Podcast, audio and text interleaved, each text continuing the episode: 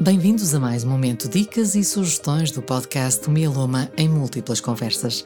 Aqui vamos partilhar dicas acerca de temas importantes e que podem contribuir para que os doentes e cuidadores possam conviver melhor com o mieloma múltiplo.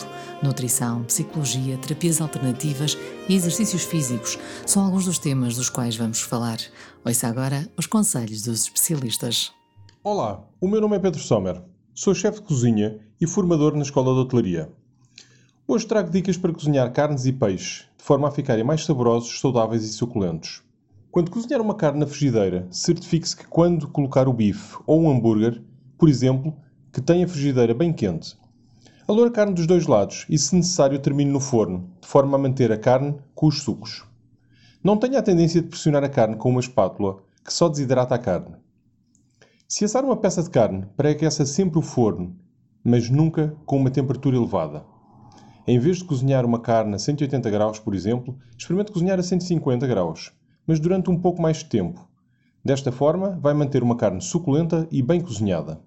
No caso dos peixes, não deixe os peixes cozinhar demasiado tempo no forno, como erradamente fazemos com frequência. Um peixe deve cozinhar cerca de 10 a 15 minutos por cada quilo no forno a 180 graus. Já um bom lombo de bacalhau não devemos deixar mais de 15 minutos no forno, de forma a garantir que este não seque. Por fim, se pretende cozer bacalhau, coloque as postas ou lombos num tacho com água até cobrir e leve ao lume até ferver. Quando ferver, desligue, tape e reserve cerca de 15 minutos. Obterá um bacalhau cozido no ponto e no final não se esqueça, aproveite a água da cozedura do bacalhau para fazer um caldo de bacalhau com coentros ou uma maçada de peixe. Bons cozinhados! Este foi mais um momento dicas e sugestões do podcast Mieloma em múltiplas conversas.